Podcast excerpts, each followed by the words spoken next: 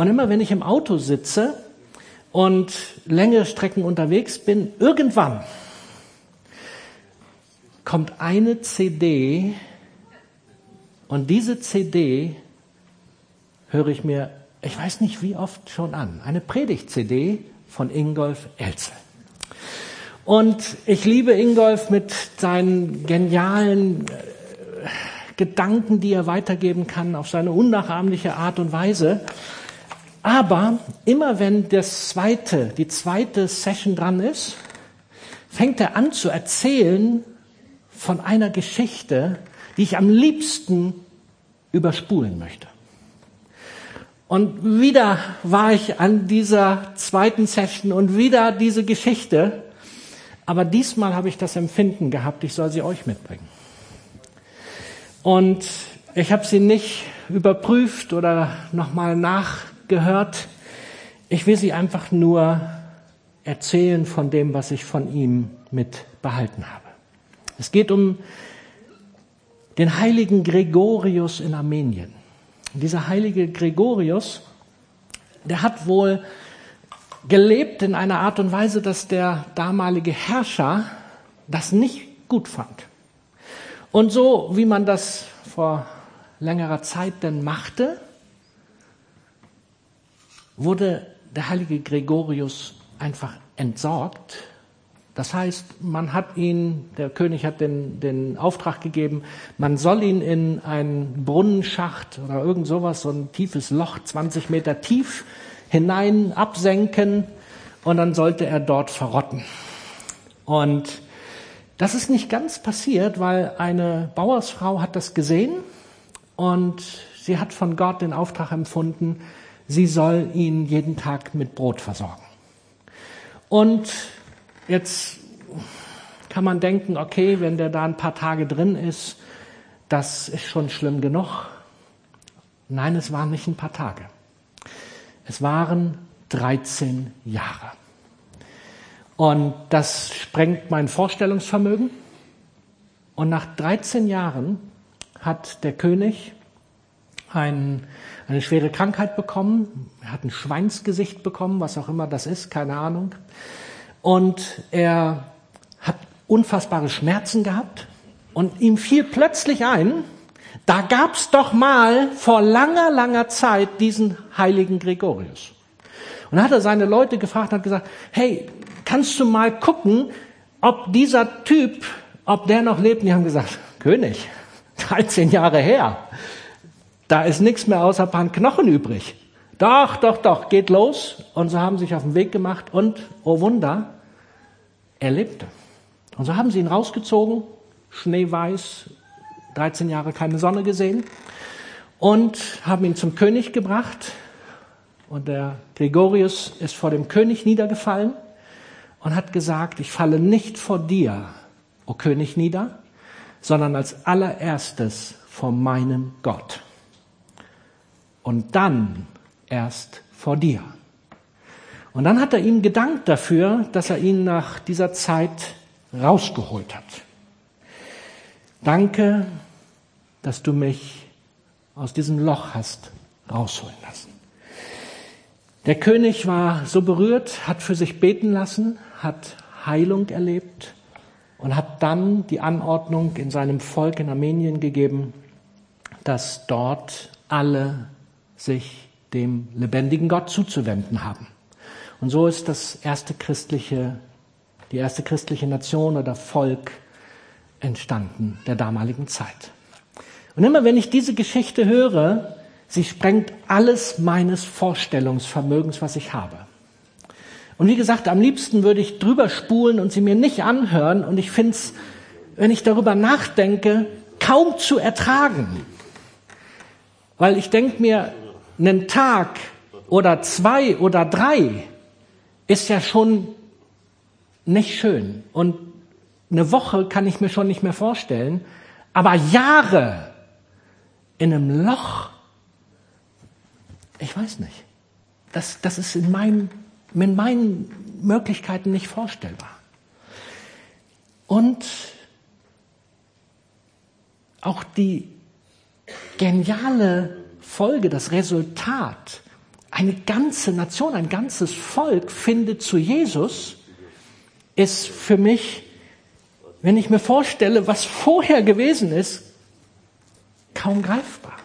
Wie, wie soll man mit sowas umgehen? Und ich kann der eine oder andere sagen, na ja, Joe, was, was sollen wir jetzt mit so einer Geschichte? Es sprengt unsere Vorstellungskraft und für mich ist es immer wieder die große Frage, hat das trotzdem für uns irgendwas zu bedeuten? Ist das etwas, was auch heute noch für uns eine Relevanz haben kann? Und ich stehe immer wieder an diesem Punkt, dass ich überlege, wie sollen wir mit Dingen umgehen, die nicht so schön sind in unserem Leben. Die meisten von uns haben nicht wirklich Kriege erlebt, manche jetzt ganz aktuell. Ich weiß nicht, wer hier ist und betroffen ist, manche von uns, gerade wenn wir aus der Gegend kommen, unsere, unsere Herkunft dort haben, sind denn Verwandte betroffen oder was auch immer. Aber ich, ich habe nichts wirklich mit Not, mit Krieg oder mit irgend sowas zu tun gehabt. Ich habe unter keiner Katastrophe wirklich leiden müssen. Und ich bin so dankbar dafür. Das ist eine große Gnade. Aber ich weiß nicht, was vor uns liegt.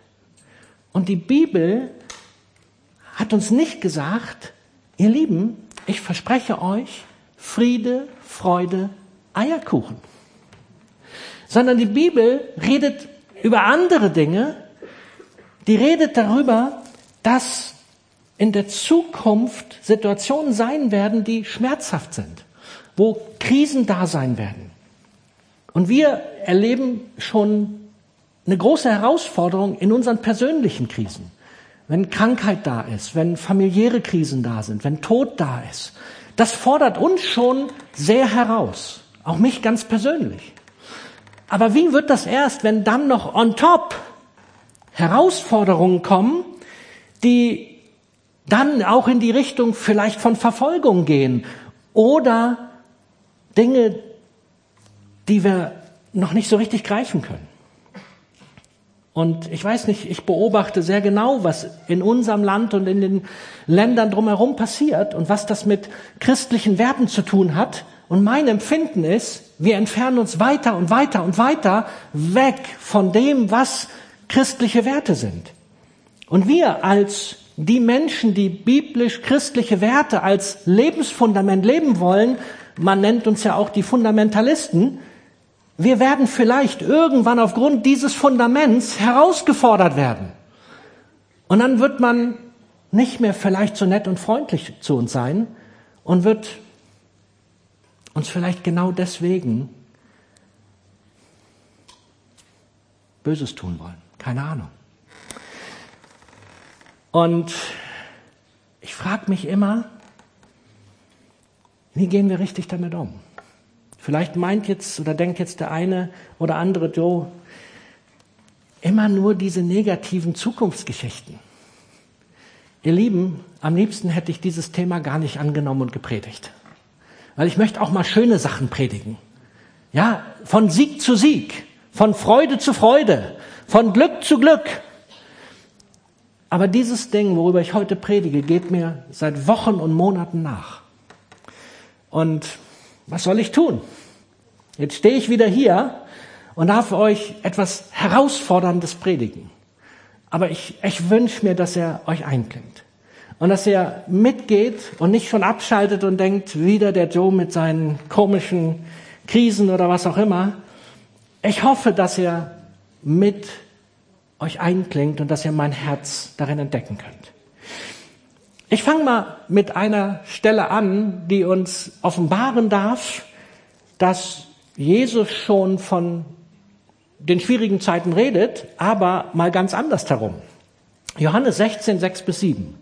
Doch weil ich dies zu euch geredet habe, ist euer Herz voller Trauer. Jesus hat seinen Jüngern gerade offenbart, dass er irgendwann nicht mehr unter ihnen sein wird. Dass er sterben wird am Kreuz Und die gucken alle ein bisschen bedröppelt und denken, Jesus, was soll denn das jetzt? Wir haben hier gerade erst die Hochphase deines Dienstes. Es geht gerade richtig ab hier. Und jetzt willst du abhauen, willst irgendwie sterben oder was, was ist mit dir los? Tickst du noch richtig? Und dann, Jesus, ich sage euch die Wahrheit. Es ist gut für euch, dass ich weggehe, denn wenn ich nicht weggehe, kommt der Tröster nicht zu euch. Wenn ich aber gehe, werde ich ihn zu euch senden. Tröster. Der Heilige Geist, unser Tröster. Nicht nur an dieser Stelle, an ein paar anderen Stellen der Bibel auch noch. Darf ich uns eine Frage stellen? Brauchen wir Trost, wenn alles nur super genial ist in unserem Leben? Wenn alles easy peasy ist? Nee. Wann brauchen wir Trost? Wenn die Dinge nicht rundlaufen. Wenn Schmerz da ist. Wenn Leid da ist. Wenn Krankheit da ist. Dann brauchen wir den Tröster, der uns in all dem tröstet. Und darin sehen wir auch, Es könnte sein, dass wenn wir bisher noch so easy durchgekommen sind, dass vielleicht Zeiten kommen werden, wo wir Trost durch den Heiligen Geist brauchen. Die Endzeitresen von Jesus gehen noch weiter. Da wird dann alles mögliche Klimakrisen, Verfolgung, Nöte und so weiter aber eine Sache, die bei allen Reden davor steht, ist, lasst euch nicht verführen. Markus 13. Wenn jemand zu euch sagen wird, siehe, hier ist der Christus, siehe, da ist der, so glaubt nicht, denn es werden sich erheben falsche Christusse und falsche Propheten, die Zeichen und Wunder tun, um, wenn möglich, wen zu verführen? Die Auserwählten. Nicht die zu verführen, die keine Ahnung von Jesus haben, die noch nie von ihm gehört haben, die können nicht verführt werden, zumindest nicht in diesem Kontext. Das heißt, es geht um uns. Wir stehen in der Situation, dass wir, dass Christus uns sagt, passt auf, dass ihr nicht verführt werdet. Seht euch vor, ich habe euch es zuvor gesagt.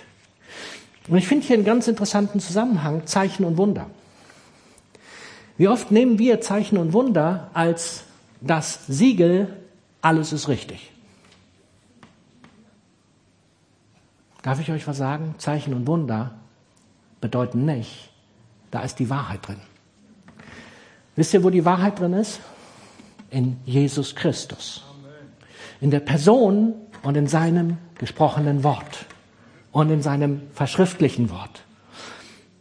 Lass uns doch gerade in dieser Zeit, wo wir sind, neu begreifen, die Wahrheit finden wir nicht wenn Zeichen und Wunder passieren. Das sind begleitende Dinge, nach denen ich mich sehne, die ich haben möchte, die ich erleben möchte, wo ich mir wünsche, dass Gott drin ist. Aber bitte kein Wahrheitsstempel, wenn Zeichen und Wunder passieren. Schon gar nicht, das ist das Richtige. Also lasst uns auch da eine Sensibilität entwickeln. Aber wie wie kommen wir denn nun dahin, das Richtige zu erkennen? Gucken wir uns gleich an. Erstmal die Kurzversion zusammengefasst, weil da will ich jetzt gar nicht so näher aber drauf eingehen, aber zusammengefasst.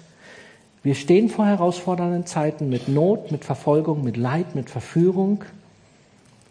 Und was mir wichtig ist, wir brauchen keine Angst davor zu haben. Wir brauchen keine Angst davor zu haben. Das ist so wichtig. Aber es gibt eine Voraussetzung, die wichtig ist.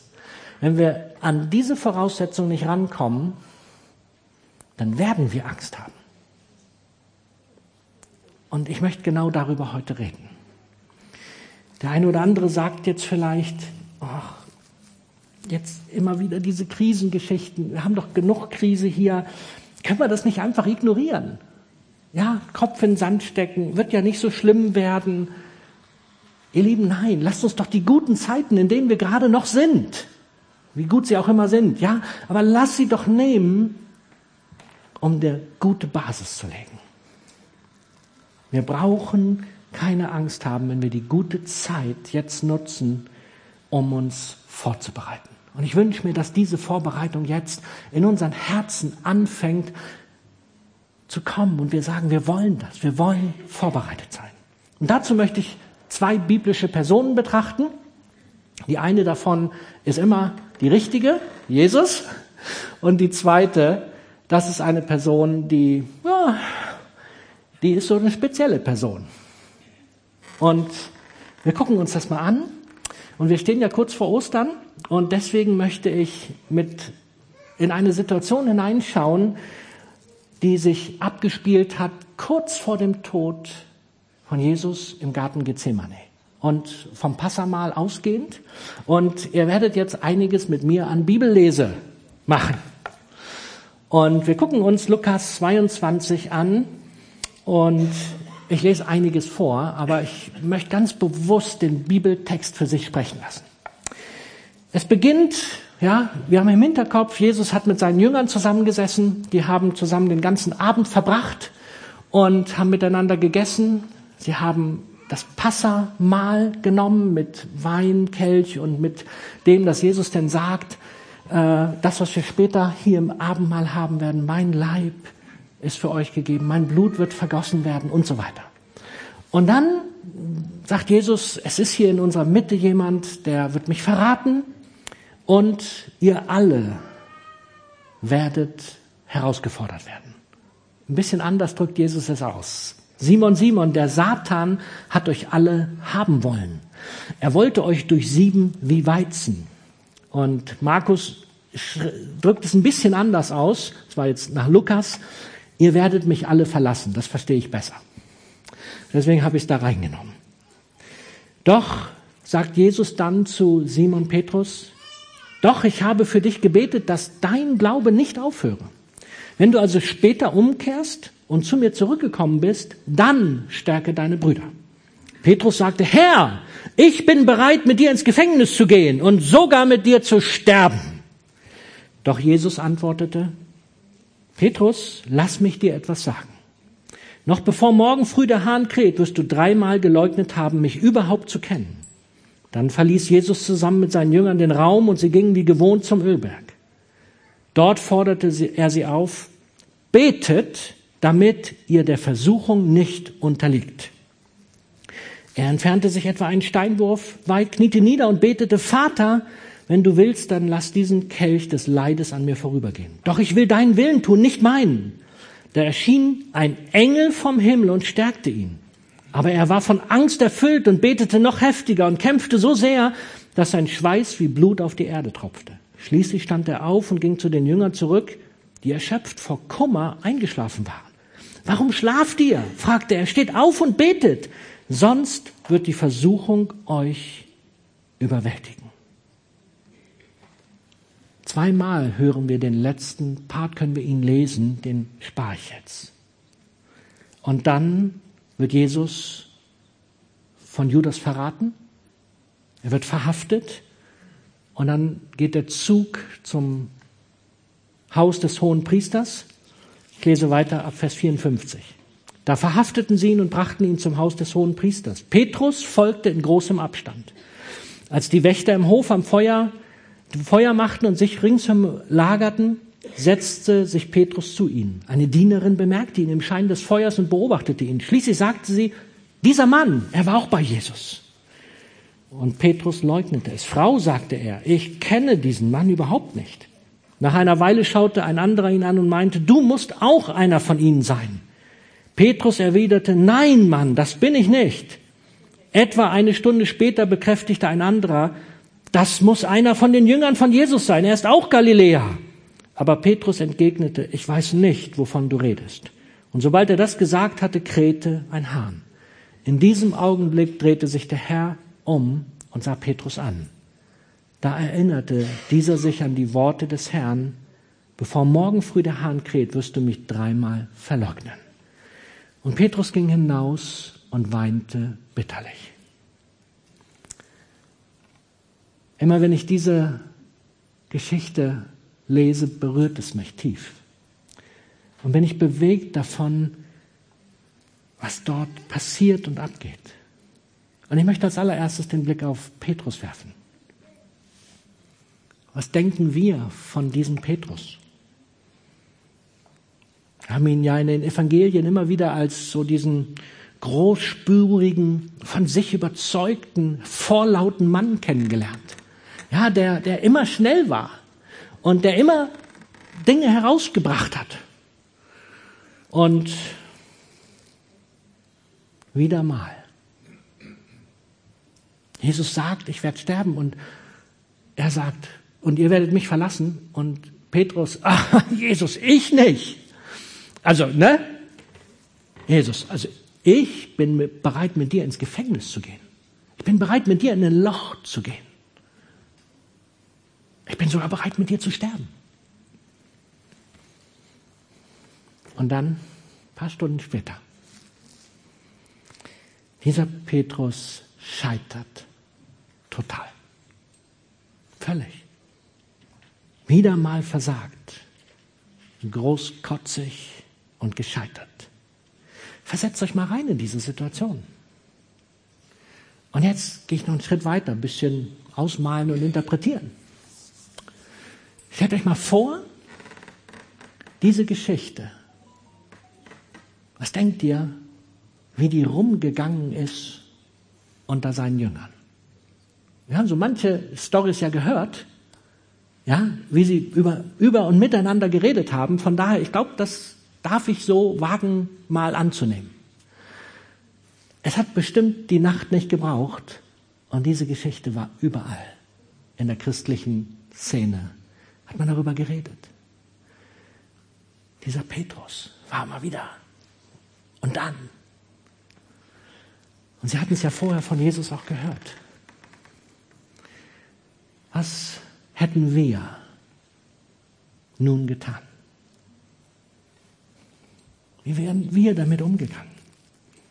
Zurückziehen, hinschmeißen, eingraben, sich umbringen, wie Judas es gemacht hat? Ist der Judas war auch die gleiche Zeit mit den Jüngern unterwegs gewesen, mit Jesus. Und er hat Jesus auch verraten. Hat sogar noch Geld dafür gekriegt. Bei ihm habe ich so das Empfinden, der hat das ja vorsätzlich gemacht. Er muss irgendeine Agenda gehabt haben. Die Bibel redet nicht darüber. Ich wünschte, ich würde so, ich würde so gern wissen, warum um alles in der Welt hat der Jesus verraten? Ich habe mit Christine im Auto drüber geredet. Irgendwas hatte der bestimmt als Agenda. Der hat gehofft, dass Jesus irgendwie was tut oder ich weiß es nicht. Gibt Theorien darüber, will ich aber nicht ausführen. Er hat gemerkt, hat nicht funktioniert. Und den einzigsten Ausweg, den er sah, war, er hat sich das Leben genommen. Und dieser Petrus, Gott sei Dank hat er das nicht gemacht. Gott sei Dank hat er anders reagiert. Was mag Petrus angetrieben haben im Gegensatz zu Judas?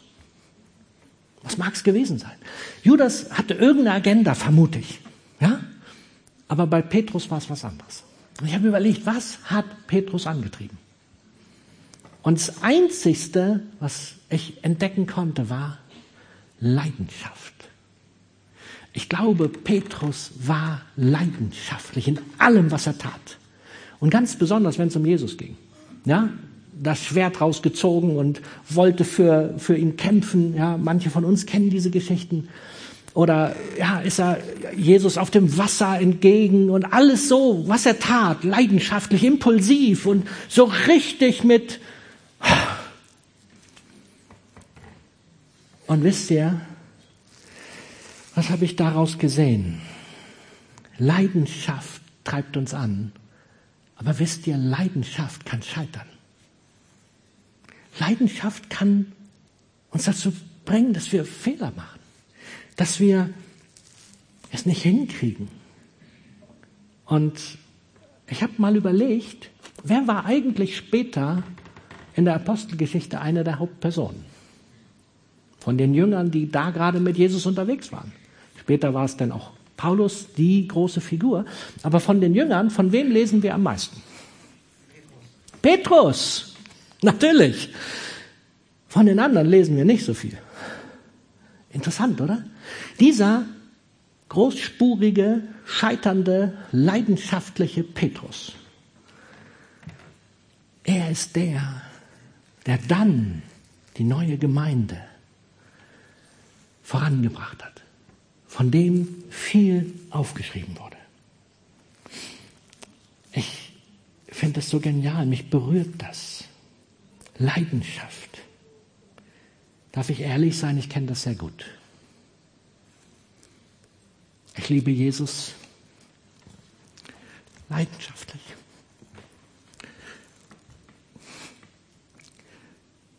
Doch kriege ich es oft nicht hin. Ich kann den so gut verstehen, diesen Typen. So raus, so voran, immer wieder. Und doch sind diese Stellen eine Warnung für mich. Leidenschaft, ja. Aber es braucht noch irgendwie mehr. Aber ohne Leidenschaft auch schwierig. Habt ihr mal überlegt, warum eigentlich Petrus so bescheuert war, da hinterher zu gehen? Entweder, ich weiß nicht, ja, Leidenschaft kann ihn nur getrieben haben, Blindheit oder keine Ahnung. Es gab noch einen weiteren Jünger, der auch dabei war. Man geht davon aus, dass es Johannes war. Der kannte irgendwelche Leute vom Hohepriester und deswegen haben sie Zugang kriegen können. Das andere Evangelium berichtet. Aber dieser Petrus, Mann, Petrus, wie bekloppt musst du sein? Halt leidenschaftlich. Einfach los, einfach hinterher, nicht drüber nachgedacht. Er wollte bei Jesus sein. Anstatt darüber nachzudenken, was könnte hier gerade alles passieren. Die anderen Jünger, sie haben sich vielleicht dem Schicksal einfach ergeben. Die haben einfach gesagt, oh, wir können jetzt gerade mal nichts machen. Jesus verhaftet, hm, was sollen wir tun? Ja, Petrus, er dachte, er kann was tun und gescheitert. Mir fiel unser Visionsmotto ein. Leidenschaftlich lieben. Gott die Menschen, Braunschweig und die Welt. Ich finde das so gut. Es holt mich persönlich ab. Und doch will ich ganz ehrlich sein, das heißt nicht, dass wir alles richtig machen. Wie oft scheitern wir persönlich oder als Gemeinde, kriegen wir Dinge nicht hin, gehen wir den Leuten nicht richtig nach, obwohl wir es so gerne würden. Wie oft schaffen wir die Dinge nicht, die wir schaffen wollen. Wie oft kriegen wir Dinge nicht hin. Mein Fazit, ja, unbedingt leidenschaftlich. Lasst uns weiter leidenschaftlich unterwegs sein. Aber wir brauchen irgendwas noch mehr. Irgendwas muss es noch geben, damit die Leidenschaft, Leidenschaft nicht nur immer wieder scheitert, sondern es muss noch was anderes sein. Und Jetzt schauen wir auf Jesus. Was hat Jesus getan in der gleichen Situation? Er ist mit seinen Jüngern zusammen in diesen Garten. Und was macht Jesus im Gegensatz zu seinen Jüngern? Jesus nutzt die Zeit, um mit seinem Vater Beziehung zu leben. Und wisst ihr, das hat er ja auch den Petrus empfohlen. Als er zurückging ich glaube, Markus, als er zurückging, Vers 37, als er zurückging, fand er die Jünger schlafen. Simon, sagte er zu Petrus, schläfst du etwa? Könntest du nicht eine einzige Stunde mit mir wachen? Seid wachsam und betet, sonst wird euch die Versuchung überwältigen. Denn der Geist ist zwar willig, aber der Körper ist schwach. Hier haben wir einen Hinweis, empfinde ich zumindest, dass Gott sagt, wenn die Versuchung kommt, ihr braucht mehr als Leidenschaft, als irgendwas. Ihr braucht eine tiefe Beziehung, eine gegründete Beziehung, wie Jesus sie hatte.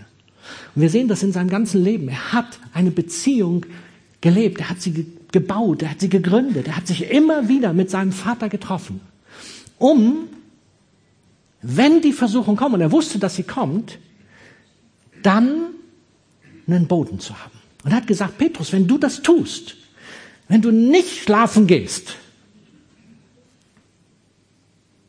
dann wirst du nicht scheitern müssen. Und ich glaube, das ist das, was Gott uns heute sagt.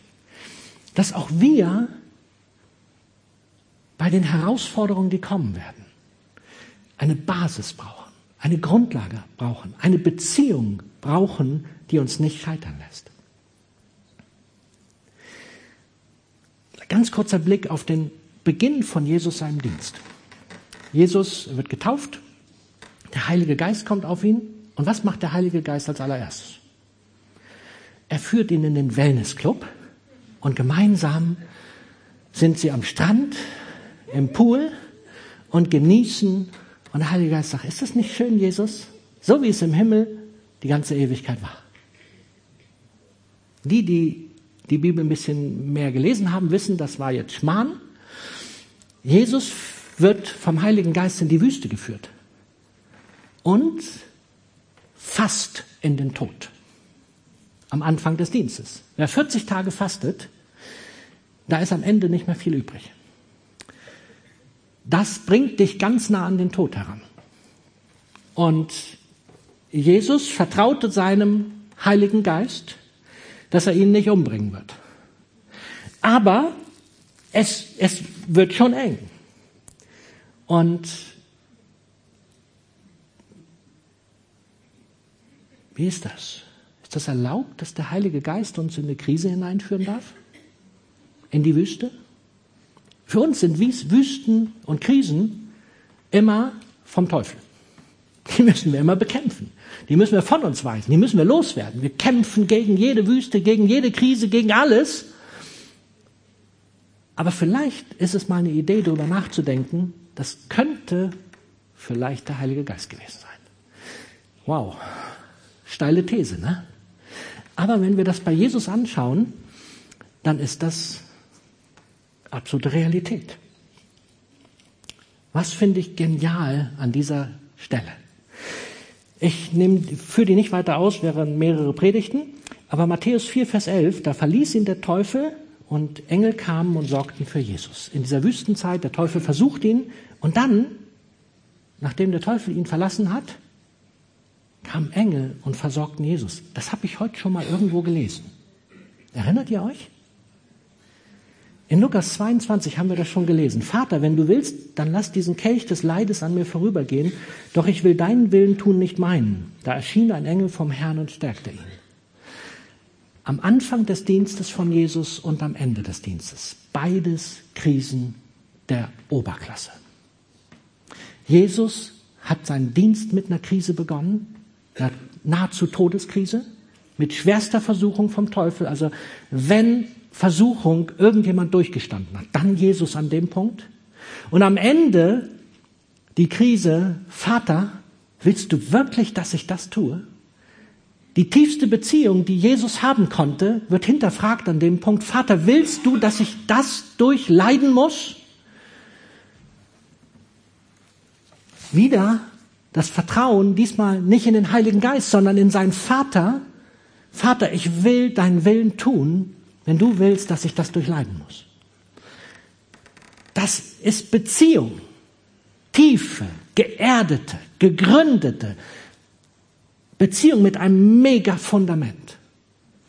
Und das ist das, wo ich glaube, was wir so sehr brauchen.